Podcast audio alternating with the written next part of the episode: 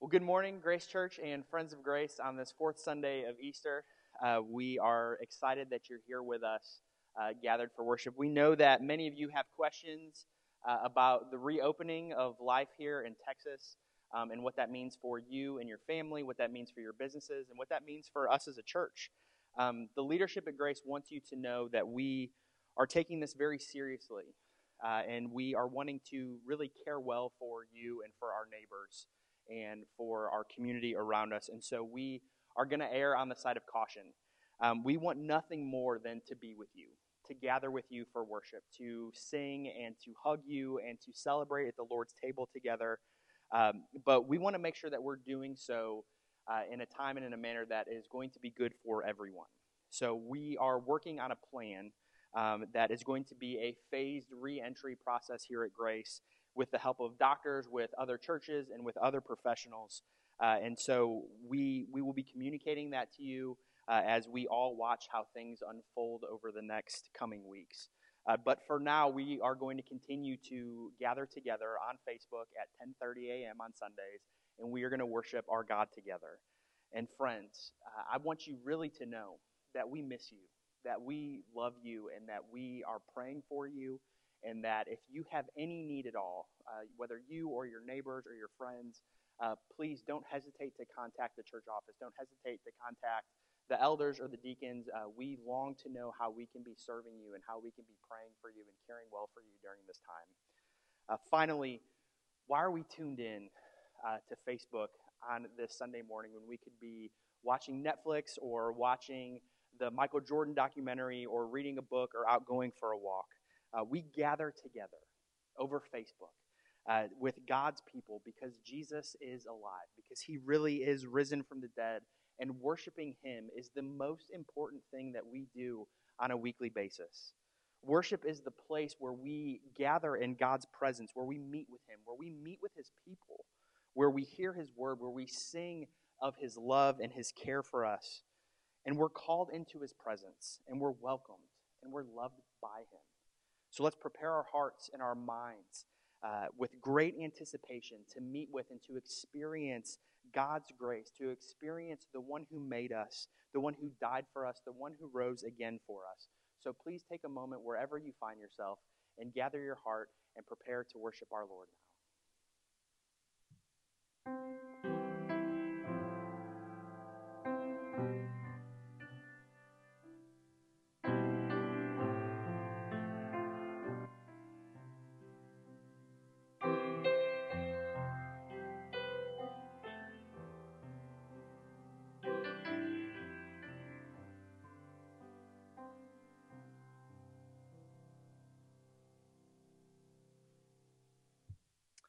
Going to invite you to stand wherever you are. I've realized that that is very awkward and you might not feel comfortable doing that, and that's okay. You can stay seated, but I invite you to join with me in our responsive call to worship that's printed in your bulletin. So, this is the good news the grave is empty, Christ is risen. Hallelujah. This is the good news. The light shines in the darkness, and the darkness can never put it out. Hallelujah. This is the good news. Once we were no people now we are God's people. Hallelujah. Christ is our peace, the indestructible peace we now share with each other. Hallelujah. Hallelujah. Now let's rejoice and sing verses 1, 2, and 4 of Hail to the Lord's Anointed.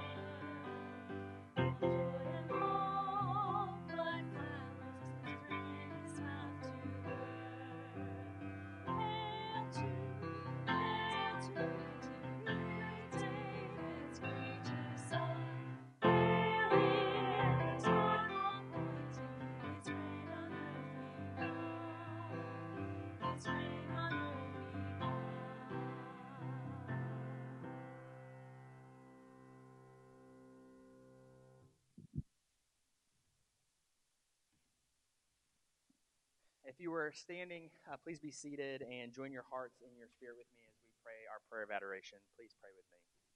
Father, Son, and Holy Spirit, we praise and adore you this morning because Christ is risen. We have reason to hope, to trust, to smile, and to laugh, and to enjoy today and all that it brings, even in the midst of great sadness and darkness and sickness and confusion and pain, because Jesus really has risen from the grave. He's on the throne even now, and through faith, you freed our hearts and our lives to be transformed by your grace. And you invite us to share the good news of Jesus with all that we encounter. We constantly are adoring the things that you created, but our hearts need to see once more the beauty and the power of your grace and your gospel. Help us to wonder at your mercy and your holiness and tenderness and your nearness this morning as we sing and pray and give and hear your word. We ask that you would change us this morning as we worship you. It's in Christ's name we pray. Amen. Our call to renewal this morning comes from Ephesians chapter 2, verses 8 to 13. Hear the word of our Lord. For it is by grace you've been saved, through faith. And this is not from yourselves, it is the gift of God, not by works, so that no one can boast. For we are God's handiwork, created in Christ Jesus to do good works, which God prepared in advance for us to do. Therefore, remember that formerly you who are Gentiles by birth and called uncircumcised by those who call themselves the circumcision, which is done in the body by human hands, remember that at that time you were separate from Christ, excluded from citizenship in Israel, and foreigners to the covenants of the promise, without hope and without God in the world. But now, in Christ Jesus, you who once were far away have been brought near by the blood of Christ. Why do we spend time confessing our sins every week together? Confession really is the place where we experience God's love because we confront our sin with the greatness of His mercy that is already ours through faith in Christ. We don't earn, we don't gain, or we don't force God's pity by our words, by the weight of our confession. We're forgiven because Jesus was forsaken, not because our repentance is adequate. So let's go before Him now, believing and trusting in the finished work of Jesus that brings us near to Him as we confess together using the prayer printed in your bulletin. Please pray with me. Father of mercy, we marvel that while we were still sinners, Christ died for us. We were rebels and strangers to you, living in opposition to your law, wisdom, and grace, yet you loved us, pursued us, and brought us into your family. You not only forgave our many sins, but have lavished us with your love, favor, and care. Such great love should melt our hearts and give us deep love and compassion for those around us. Yet we confess we find it hard to forgive those who have hurt us and difficult to love those we deem unlovely. We expect others to forgive our sins against them and to extend undeserved love toward us, even though we are slow to do the same. Forgive us, Lord. Forgive us for the grudges we nurse and memories of past wrongs to which we cling. As you are determined to forget our sins and not hold them against us, so too make us holy forgetters who leave vengeance in your hands and move graciously towards those who have wounded us whether carelessly or willfully. By your Spirit, enable us to live at peace with the reality of relationships that cannot be reconciled here on earth, remembering that it may take Jesus' return to make things right. Do for us what we cannot do for ourselves, and give us hearts like yours, upright, compassionate, and humble, devoted to forgiveness and reconciliation please take a few moments now to humbly confess and reflect before our God who is faithful to forgive when we come to him in confession.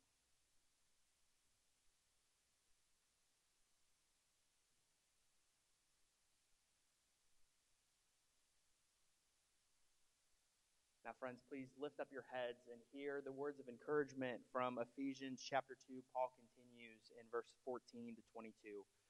For he himself is our peace who has made the two groups one and has destroyed the barrier, the dividing wall of hostility, by setting aside in his flesh the law with its commands and regulations. His purpose was to create in himself one new humanity out of the two, thus making peace, and in one body to reconcile both of them to God through the cross, by which he put to death their hostility. He came and preached peace to you who were far away, and peace to those who were near. For through him we both have access to the Father by one Spirit. Consequently, you are no longer foreigners and strangers, but fellow citizens with God's people, and also members of his household, built on the foundation of the apostles and prophets, with Christ Jesus himself as the chief cornerstone. In him, the whole building is joined together and rises to become a holy temple in the Lord. And in him, you two are being built together to become a dwelling in which God lives by his Spirit. Friends, having been brought near to Jesus by grace through faith, by Jesus' death on our behalf, let's turn to one another and extend that peace that we've been extended and we've received by Jesus. And I encourage you now to extend that peace via text or through Facebook in the comments. But now, the peace of the Lord be with you and also with you.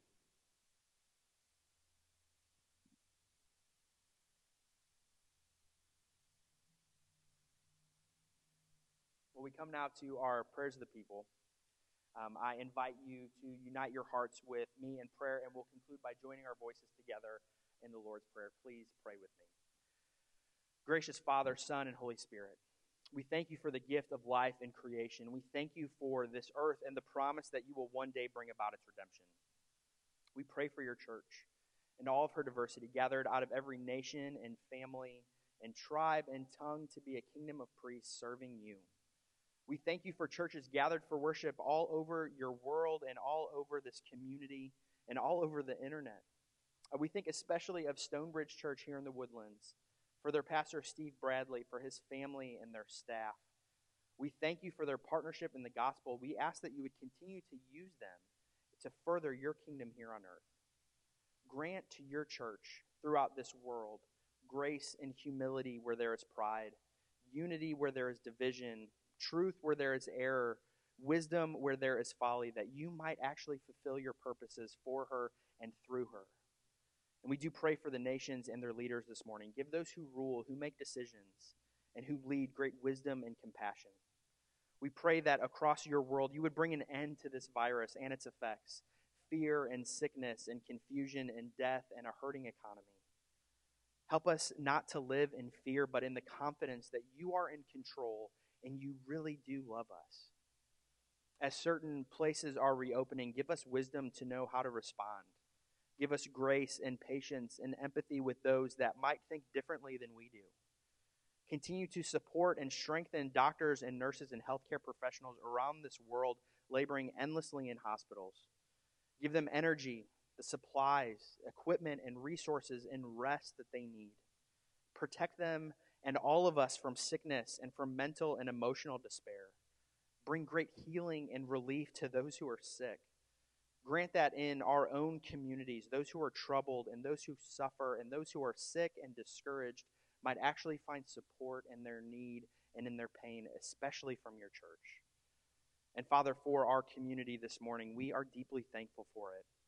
But we do know that among us there are many and great needs. For those who are sick and weary, whether physically or emotionally or mentally or spiritually, we ask for health and for strength and for recovery. For those who are anxious and troubled, give great rest and understanding. Help us to be still before you. For those who are weary from isolation and are discouraged, we ask for fellowship, for love, and the presence of your Spirit. Help us to remain connected, connected in creative and intentional ways, looking to serve and to come alongside those who are in need. And for those who are enduring great grief and great loss, give great comfort and assurance in your presence. For those who are enduring financial hardship and job loss and anxiety and fear, we beg for your provision. Help us to be attentive to the needs of those around us, to be able to ask for help when we need it. And for those with broken or damaged relationships, that this time of isolation is just really intensifying. Bring healing and repentance and reconciliation that only you can. We ask that we would take hold of your vision for your kingdom. that we would labor to love our neighbors and to seek the good of those around us. We ask that you'd hear us now as we pray the prayer that your Son has taught us, saying, Our Father, who art in heaven, hallowed be thy name. Thy kingdom come, thy will be done, on earth as it is in heaven.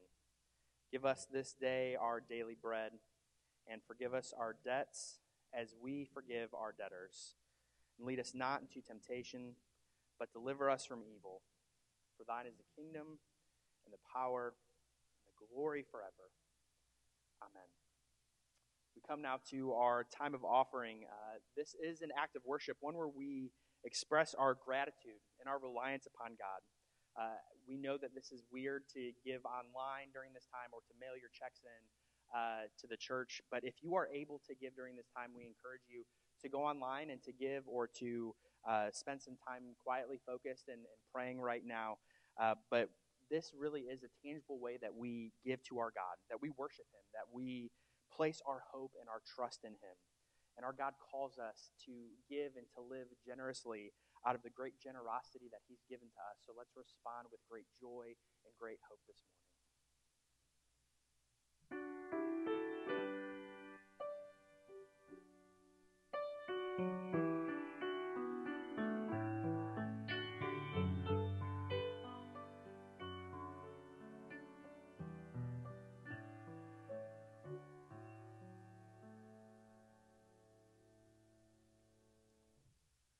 Today we are continuing our series in Genesis looking at the life of Joseph, and we finally come to the climax, really, of the story. Uh, we're not done with it yet, but this really is kind of the climax of the story. We come to this final test. How will the brothers respond to an almost identical situation here with Benjamin 22 years after they sold jo- Joseph in their hate? Will they take the money and will they run? Or will they care about their father? Will they continue in their selfishness and their spitefulness and their hate? And will they allow those things to continue to rule them as they did 22 years ago? Through this ancient and true story of God's people, we're confronted with our own lives, with our own pain, with our own sin. So, what happens to us when we're brought face to face with those who have wounded us? What hope is there when we're uh, when we are are found out when we are discovered, when we're uncovered in our sin, when we are brought face to face with those we have wounded? Is forgiveness, is reconciliation, is renewal even possible? What has to happen for forgiveness and reconciliation to occur in our lives? Not just between us and those around us, but between us and the God who made us. So please turn with me in your Bibles to Genesis chapter 44. We're going to cover a lot of ground today, and we're going to do it a little bit differently. Uh, we're going to look at chapter 44 through the first 15 verses of chapter 45. But instead of reading it all at once, we're going to kind of break it into three sections, and we're going to read it and talk about it, and read it and talk about it, and read it and talk about it. So um, please uh, look with me in your Bible. We're going to be asking the question how does reconciliation happen? We're going to start with chapter 44 and read the first 17 verses. So hear the word of our Lord, given for his glory and for our good. We're going to read these 17 verses. I'm going to pray, and we're going to jump in. Now Joseph gave these instructions to the steward of his house Fill the men's sacks with as much food as they can carry, and put each man's silver in the mouth of his sack. Then put my cup, the silver one, in the mouth of the youngest one's sack, along with the silver for his grain. And he did as Joseph said. As morning dawned, the men were sent on their way with their donkeys. They had not gone up, they had not gone far from the city when Joseph said to his steward, Go after those men at once. And when you catch up with them, say to them, Why have you repaid good with evil? Isn't this the cup my master drinks from and also uses for divination? This is a wicked thing you have done. When he caught up with them, he repeated these words to them. But they said to him, Why does my Lord say such things? Far be it from your servants to do anything like that. We even brought back to you from the land of Canaan the silver we found inside the mouths of our sacks. So why would we steal silver or gold from your master's house? If any of your servants is found to have it, he will die and the rest of us will become my Lord's slaves. Very well, then, he said, let it be as you say. Whoever is found to have it will become my slave. The rest of you will be free from blame. Each of them quickly lowered his sack to the ground and opened it. Then the steward proceeded to search, beginning with the oldest and ending with the youngest, and the cup was found in Benjamin's sack. At this, they tore their clothes. Then they all loaded their donkeys and returned to the city. Joseph was still in the house when Judah and his brothers came in, and they threw themselves to the ground before him. Joseph said to them, What is this you have done? Don't you know that a man like me can find things out by divination? What can we say to, to my lord? Judah replied. What can we say? How can we prove our innocence? God has uncovered your servant's guilt. We are now my Lord's slaves, we ourselves and the one who was found to have the. But Joseph said, Far be it from me to do such a thing. Only the man who is found to have the cup will become my slave. The rest of you go back to your father in peace. Please pray with me. Father, we thank you for your word and your faithfulness to your people throughout the generations. We thank you that you have communicated your love and your grace and your faithfulness to your people. We ask that you would soften our hearts, that you would make us open and attentive to your word and this rich text as we look at just one angle of it this morning. Uh, Father, we need you to transform our lives through your Spirit. We need you to soften our hearts, to make us attentive to your word.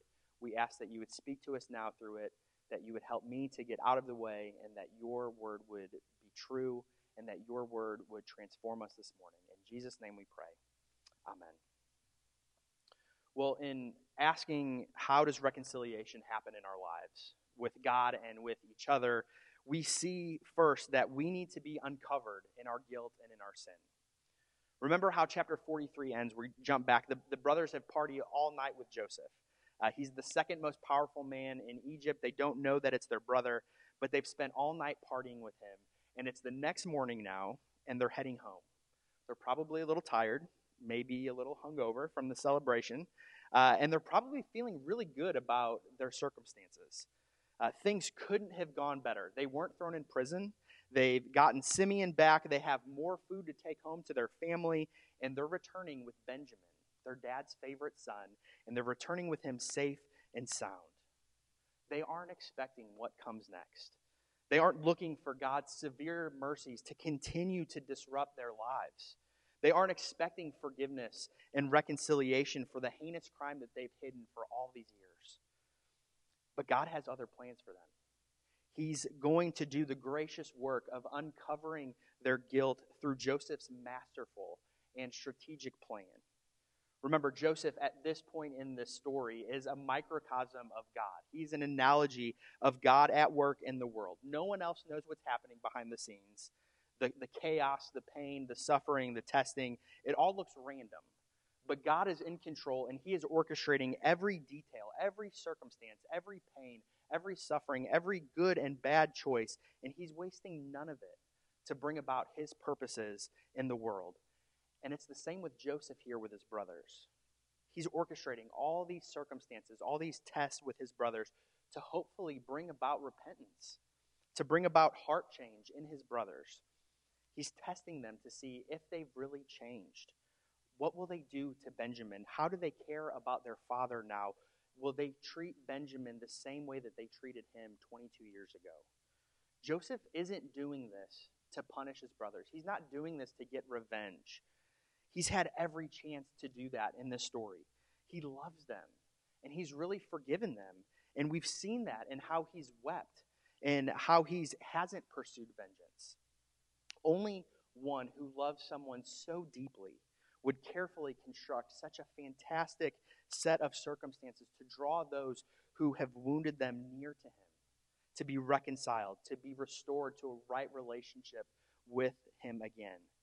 Does that sound like anybody else that you know in the scripture? Remember, Joseph is pointing us to how God treats us and how he draws us near to himself, even though we've wounded and we've betrayed him. And then we see how God uses these series of tests to uncover the brothers' guilt of sin and their sin of betraying and, and selling Joseph, and he wants to bring them to repentance. That's why Joseph plants the silver back in their sack. That's why he plants the cup in Benjamin's sack. That's why he rejects their offer in verse 9 that if any of them have the cup, that they should be put to death and the rest will become Joseph's slaves. Joseph says in verse 17, Only the man who is found to have the cup will become my slave. The rest of you, go back to your father in peace. Joseph is a master craftsman here. He has almost note for note recreated the scenario where his brothers betrayed him and sold him into slavery? Will the brothers go home with more silver than they, than they left with? Will they go home minus their dad's favorite son again? Will they do this all just to save their own necks and get their own way? Will they forsake and wound their father and their brother again to meet their own selfish desires? So the brothers are found with extra silver in their sacks, and Benjamin is found to have stolen the cup, and they return to face Joseph, and they throw themselves at his feet in fear and in humility. And Judah says in verse 16, What can we say to you, my Lord? What can we say? How can we prove our innocence? God has uncovered your servant's guilt. Judah, speaking on behalf of his brother, says, God has uncovered your servant's guilt. He's not talking about the silver, he's not talking about the cup. Judah and his brothers know that they are innocent of that. They know they're being set up here. Judah is referring to the guilt for their crimes against Joseph. This would make this the second time that Judah and his brothers have confessed their guilt about Joseph in his presence. Joseph's brothers have spent the last 22 years hiding their sin. They've shown their heartlessness in the way they've dealt with and not cared about their father's pain and his suffering all these years. They've tried to do damage control, but finally, they see that it is God who has uncovered their guilt they get the answer from chapter 42 when they ask, What is this that God is up to with us? This is what God is up to. He's uncovering them, and it's actually a gift to them. So the question for us is well, what about us? What do you do when you've sinned? We really have two paths. The first one, you can cover it up, you can ignore it. You can uh, do that because you think it's you know not that big of a deal, or really because you're ashamed. You can hide it. You can do damage control to try to mitigate the, the damages and the effects that your sin is going to have on you and those around you. And so, why do we do that? We do it because we want to bring about the change on our terms. We don't really trust God to work. We don't really trust that He has our best interests in mind. And we do it because we give into our idols that really tell us that there's another way to righteousness. We give in to the lies that tell us God really won't forgive you the people around you really are going to reject you. You are too far gone. You're hopeless. You're beyond repair. You're beyond mercy. There is no hope for you. Who's going to love you now? So we hide and we cover up. Or the second path is you can take God's path and you can let Him uncover your sin for you and you can confess it and you can receive the gift of renewal and hope and forgiveness and potential reconciliation that only comes through the gift of uncovering. Some of you may have something in your life that you're hiding, that you're hoping no one is going to find out about, that you think is maybe safe, that it's not bothering anyone, it's, it's over there in that box and it's contained. But know this it's a sleeping dragon and it's waiting to devour you and to destroy you and to destroy those around you. And the only way that you're going to be able to kill it is through the gift of uncovering and confession. Only when you allow the gift of uncovering your guilt and you bring it before God, that's the only way you're going to experience His love and His faithfulness and His mercy and His forgiveness and the renewal and restoration that only He can bring. Listen to 1 John 1, verse 9. This is what what John writes about our God. If we confess our sins, He's faithful and just and will forgive us our sins and purify us from all unrighteousness. That is what our God does, and that is what He loves to do, and that is what He longs to do with us. So, in order for reconciliation or forgiveness or cleansing to, to occur, we have to be uncovered. We have to confess our guilt with God and with one another. So, there's no more secrets no more hidings, and this is always a gift from our God. And so now we're going to turn to verses 18 to 34, and we're going to look at the fruit of that uncovering. So please read along with me the rest of chapter 44, starting in verse 18. Then Judah went up to him and said, Pardon your servant, my Lord. Let me speak a word to my Lord. Do not be angry with your servant, though you are equal to Pharaoh himself. My Lord asked his servants, Do you have a father or a brother? And we answered, We have an aged father, and there is a young son born to him in his old age. His brother is dead, and he's the only one of his mother's sons left, and his father loves him. Then you said to your servants, Bring him down to me so I can see him for myself. And we said to my Lord, The boy cannot leave his father. If he leaves him, his father will die. But you told your servants, Unless your youngest brother comes down with you, you will not see my face again. When we went back to your servant, my father, we told him what my Lord had said. Then our father said, Go back, buy a little bit more food. But we said, We cannot go down. Only if our youngest brother is with us will we go. We cannot see the man's face unless our youngest brother is with us. Your servant, my father, said to us, You know that my wife bore me two sons.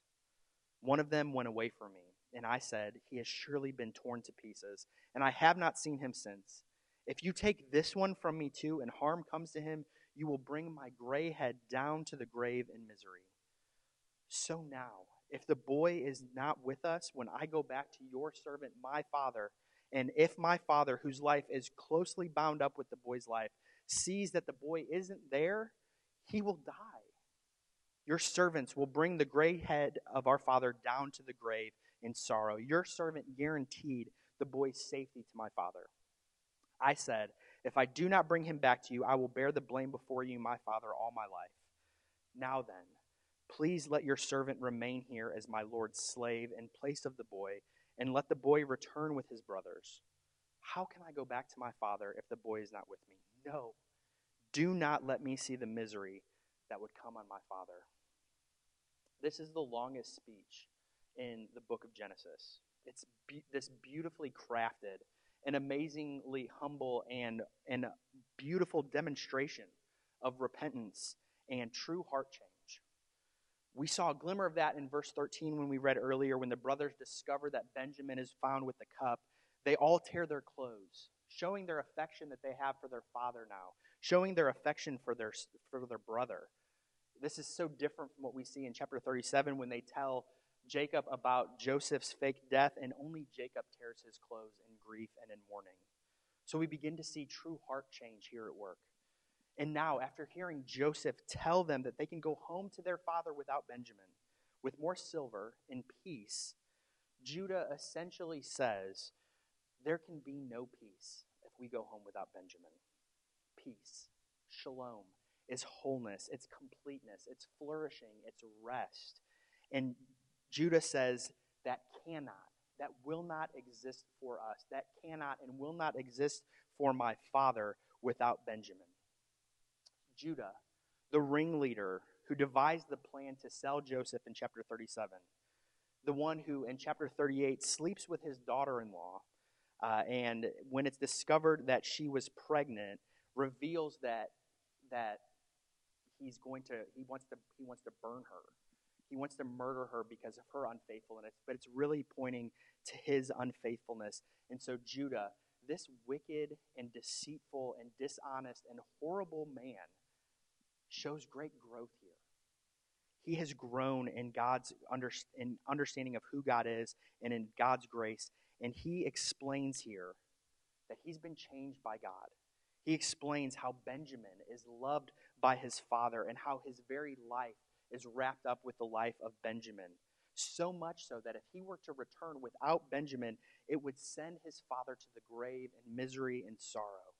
And as he recounts this in verse 27, he says, My father said to us, You know that my wife bore me two sons. Now, think about how painful that is for Judah to say that out loud.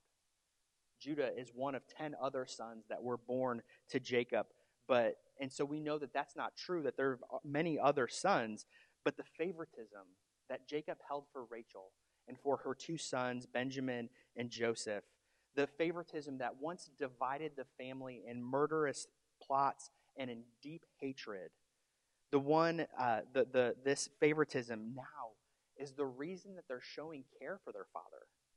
Where they once discarded Jacob's favorite son and Jacob's feelings and his suffering, Judah now refers to Benjamin in 30 and 32 with this, this term of endearment. He calls him the boy. So he's not angry at his father anymore for this. And he says, If the boy isn't with us, my father will die. And then Judah keeps his promise to his father, where he says, If I don't bring him back to you, I'll bear the blame before you, my father, all my life. And so Judah requests that he take Benjamin's place as Joseph's slave so that the boy can go back with his brothers and bring his father happiness in life. He can't bear the misery that he would put on his father if Benjamin isn't returned to him safe and sound. What a change in character here. What a complete turnaround. What repentance we see here. Judah demonstrates that through uncovering his guilt. His posture towards his brother, his posture towards his father has changed completely. Where he once was bitter and self righteous and envious and hateful and dispassionate and uncaring, he's now tender hearted. He's willing to sacrifice himself and substitute himself for a crime that he knows he didn't commit because he's now generous and compassionate and empathetic and loving. He sees his failures and God changes his heart. So the question for us is what about us? What happens when we're exposed? Do we repent? Are our hearts changed? Or do we continue in our bitterness and anger or hostility or self righteousness or our self justification? Do we continue to blame, to look down on those who struggle differently, to explain away and to justify our sin and make it somebody else's fault?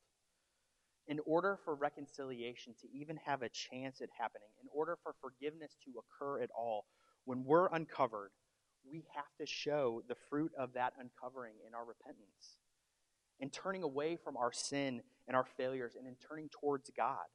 It's a complete about face. And we can't do it on our own. We can't manufacture it on our own. It only happens through the help of the Holy Spirit in our lives, softening us to the reality of who God is and His grace and His mercy for us, and helping us to see God in His purity and in His goodness and holiness and righteousness and His mercy and His love, and seeing who we are in our sin, in our brokenness and rebellion, in our shame and our guilt.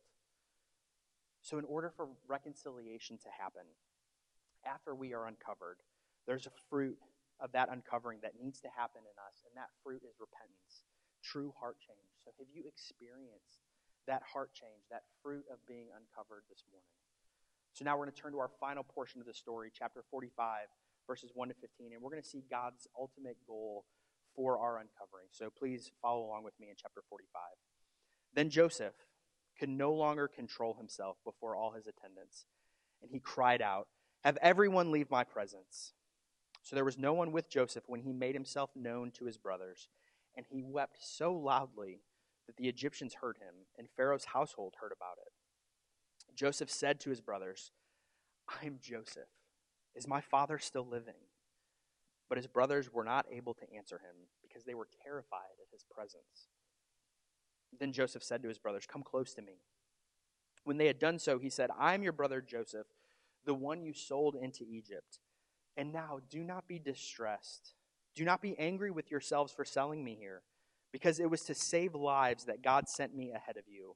For two years now there has been a famine in the land, and for the next five years there will be no plowing and reaping. But God sent me ahead of you to preserve for you a remnant on earth and to save your lives by a great deliverance.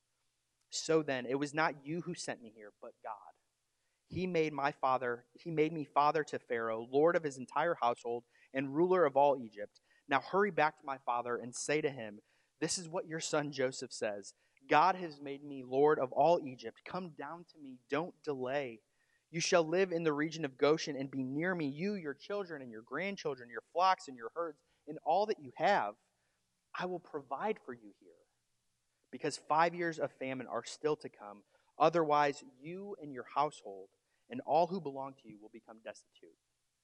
You can see for yourselves, and so can my brother Benjamin, that it is really I who am speaking to you. Tell my father about all the honor accorded me in Egypt and about everything you've seen, and bring my father down here quickly. Then he threw his arms around his brother Benjamin and wept. And Benjamin embraced him, weeping. And he kissed all his brothers and wept over them. Afterward, his brothers talked with him. God's ultimate goal for our uncovering is forgiveness given and forgiveness received. And it's and it's reconciliation. There's no more hiding. Look at it. Joseph finally sees that he can trust his brothers, that they're changed men, that, that not only can he forgive them, but they can be reconciled as family again. They can embrace one another and be restored in their relationships. And then look at what happens. Joseph sends out all of his attendants so that he can be alone with his brothers. And he's so overcome with emotion that he openly weeps in front of them. Imagine how shocked the brothers must be at this moment. This day just keeps getting weirder and weirder to them. You can picture them looking side to side, looking for an exit strategy, like, is the exit over there? Can we sneak out of here? What's about to happen? And then Joseph says the craziest thing imaginable to them. They hear Joseph speak for the first time, not in Egyptian, but in Hebrew, in their language. And Joseph says, I'm Joseph. Is my father still living? Joseph finally reveals himself to his brothers, and he asks, Not is my father still alive? That's not what that means, but is he well? Is he thriving? Is he flourishing? Is he okay? He's just heard this beautiful speech from his brother expressing his concern for his father, and now he realizes the ways he's failed over the years and his own maybe his own insensitivity that he's shown during this time of testing with his brothers. But look at verse 3 and how the brothers respond. They don't respond, Oh, great, it's you, Joseph. We've missed you. We're so sorry. We love you. They're not able to answer him at all because they're terrified at his presence, it says. This is a paralyzing fear that they're feeling because they're face to face with the one that they betrayed 22 years ago. They're suddenly aware that their lives are in the hands of the one they thought was dead. They are even more uncovered now in their guilt and they know that Joseph wouldn't be wrong to punish them. He wouldn't be wrong to lock them away in, in prison and send, send them for years uh, away for their crimes. So they're deeply terrified. And then Joseph says this He says, I'm your brother Joseph, the one you sold into Egypt. Nobody else knew this. It was just them, Joseph, and the slave traders. And so he reveals himself, and there's no doubt that this is Joseph standing in front of them. And then in verse 5, Joseph does what God always does when sinful, guilty, condemned, broken people come face to face with his righteousness, with his power, and with his glory. And he says, Do not be distressed. Don't be afraid. Do not fear. Then he goes on, Don't be angry with yourselves. Why does he say that? He says it because God has pulled back the curtain for him. Because Joseph sees that it was God who has sent him ahead of them to save lives. Joseph says, in effect, I'm not angry with you. I love you. I forgive you. Don't beat yourselves up over this anymore. He doesn't minimize their sin and say, oh, it's not that big of a deal. You're not responsible for it. He doesn't do that at all, but he says, God has used it. And God has sent me ahead of you to preserve a remnant on earth and to save your lives by a great deliverance. God has been behind this all along, and He's the one who sent me here. He's the one who made me Lord of Pharaoh's house, and He's the one that has made me ruler of Egypt. So Joseph reveals himself, and then he explains his heart, and he explains God's plans for them, and then he extends a gracious invitation of life to them in verses 9 to 11. He tells them, Go, get our dad, come down to me and live here with me. Let me take care of you. Let me provide for you, because there's five more years of famine coming. And if you don't come to live with me, you'll become destitute. He says, It's here with me that you'll find life and flourishing.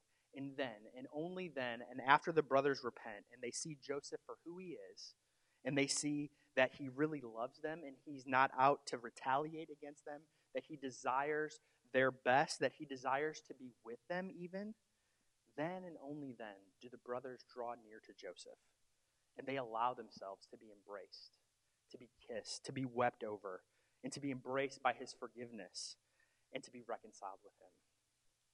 Joseph is this beautiful picture of God here for us. If we're honest, throughout the story, we like to identify with Joseph. We like to see ourselves as the upright, the skillful, creative bestower of grace and mercy. And sadly, many of us can identify with the pain and the loss that Joseph experiences and suffers throughout the story. But through this story, we are truly meant to identify most closely with the brothers here. You see, we, like the brothers, we've betrayed and sinned against our brother Jesus. We've rejected him, despised him, and hurt him with all of our sin. We haven't pretended to kill him. We actually did kill him with our pride, with our self righteousness, with our selfishness, with our arrogance, with our failure to love him, with our failure to trust him, with our placing ourselves as the king and ruler over our lives, with the hurtful words and thoughts that we carelessly sling about, with the white lies and the big lies and the lustful glances and the addictions to things that we are searching for life and wholeness in, with our refusal to serve, with our looking down on those that don't measure up to whatever standard we are holding over them. For each and every one of our sins, we killed our brother Jesus. And when we're uncovered before him, when we're exposed and vulnerable before the one that truly is perfect, the one that didn't deserve it, he has every right to throw down the hammer of God's justice on us and give us the punishment we deserve for our betrayal, for our rejection of Jesus. So we too can be afraid like the brothers. We too think, can I really trust this one? No one says they can love me like this. No one says they can forgive me like this. Can I really be laid bare and exposed in front of him? Will he use this against me? But what we see in the scripture is Jesus standing in front of us, declaring to us what he is about and who he is and what he has done for us. Jesus stands in front of you and he says, I'm the Son of God whom you crucified. Don't be afraid. I love you. I was crucified for you that so you could be brought into my family, so that you and I could be made in a right relationship with each other, so that we can be family together with all of my people that have hurt me. God did this to save lives. I'm not going to mete out the punishment that you deserve for this. I took all of it. There is no condemnation left for you. I took every bit of it. There's none left for you now. So he says, Come, live with me, draw near to me, be with me, let me provide for you, let me serve you, let me be your source of life and strength and sustenance. And when we see Jesus for who he really is, for what he's done, and when we've been uncovered in our guilt, and when we've when we've had our hearts changed by his spirit and repentance and we see the one standing before us and the masterful and the strategic lengths that he went to to draw us to himself to restore us and to reconcile us and to forgive us, then how can we not give ourselves over to his rich embrace? The Count of Monte Cristo is one of my favorite stories. Uh, there's really awesome similarities between the Count of Monte Cristo and the story of Joseph here. We have a man who's betrayed by those closest to him.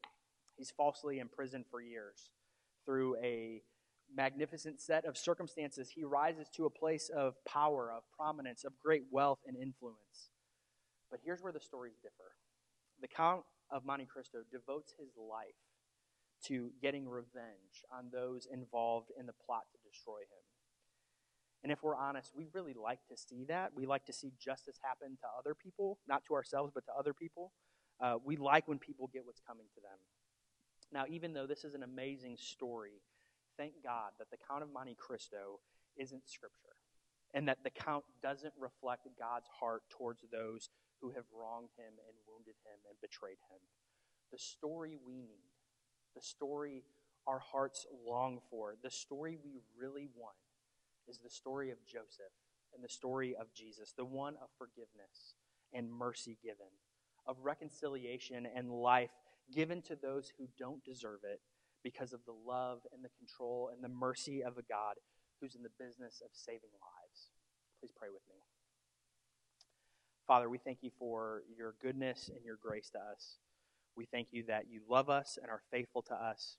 We thank you that you are in the business of saving lives and you are in control of all things. Help us to see Jesus and his love for us and his wounds for us and to run to him and, and, and experience his embrace and his forgiveness. And out of that, help us to love and to serve and to forgive and to reconcile with those we can uh, in your world.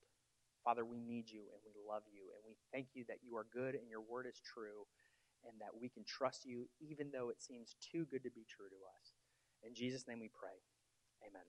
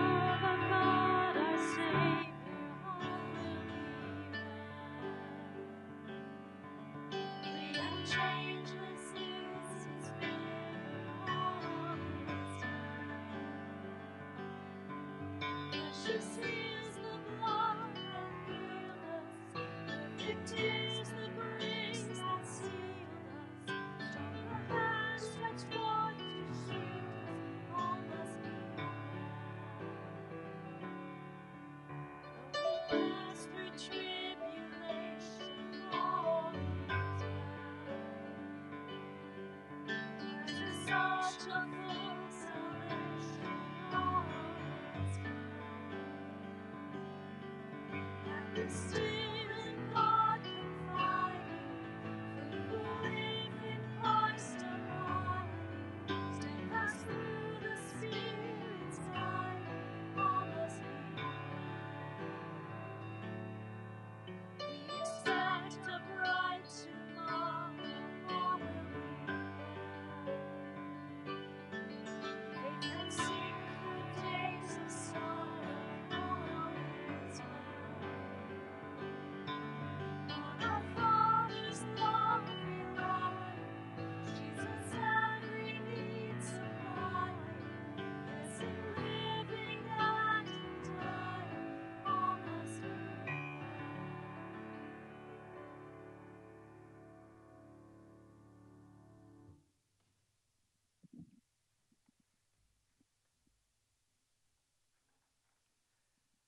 Now receive the Lord's benediction. Rejoice always. Pray continually. Give thanks in all circumstances, for this is God's will for you in Christ Jesus. Now let us go forth to serve this community and the world as those who love our Lord Jesus Christ. Thanks be to God.